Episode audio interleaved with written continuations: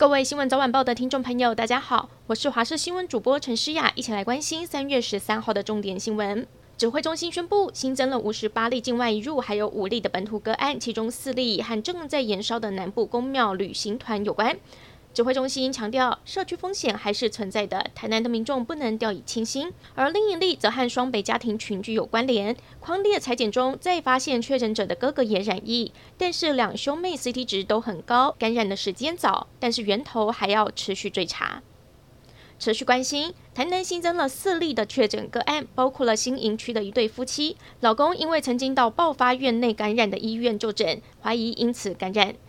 至于另外两例，则是先前确诊新隐案二一二九七的同事，以及大内区七十多岁的男性，感染源头疑似也来自于医院的传染链，这让市府不敢大意，呼吁有疑似症状的民众，在未来三天内可以到三十七区卫生所领取居家快筛，同时也要求接下来两个星期内，各机关学校办理活动，在室外拍照要全程佩戴口罩。来关心天气。星期一、星期二，北方海面虽然有锋面通过，但是对天气的影响不大，各地大多为多云到晴。中南部日夜温差比较大，水汽稍微增加。东半部地区和北部的山区有局部的短暂雨。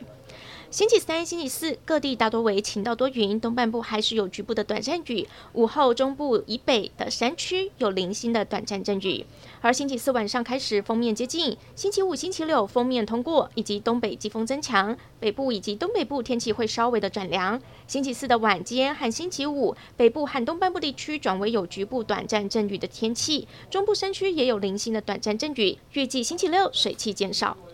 受到乌俄战争的影响，油价不断攀升。星期一十四号开始，汽油每公升调涨零点三元，九五无铅汽油冲破三十三元，创下七年来新高。根据北部民营加油站的统计，发现这一个月以来，汽车加油的人数下降了，机车加油的人数增加，推测民众吃不消，油价涨得太快，纷纷改搭大众运输工具或是骑机车来省钱。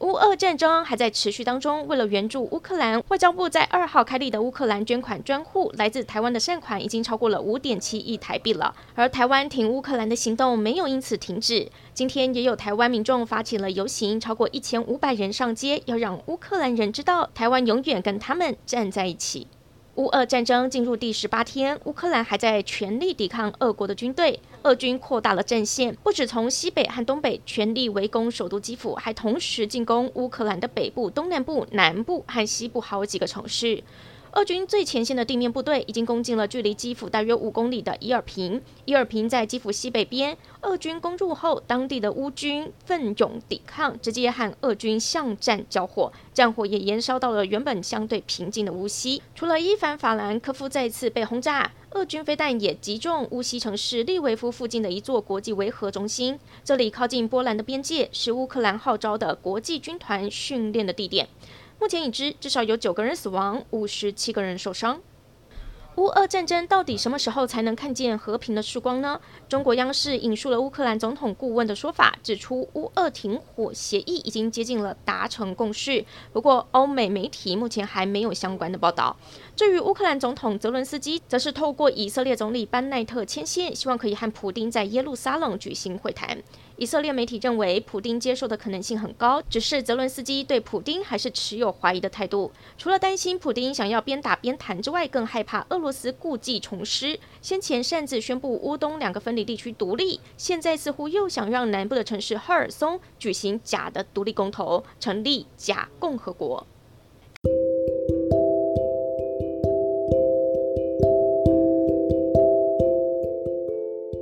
感谢您收听以上的焦点新闻，我们再会。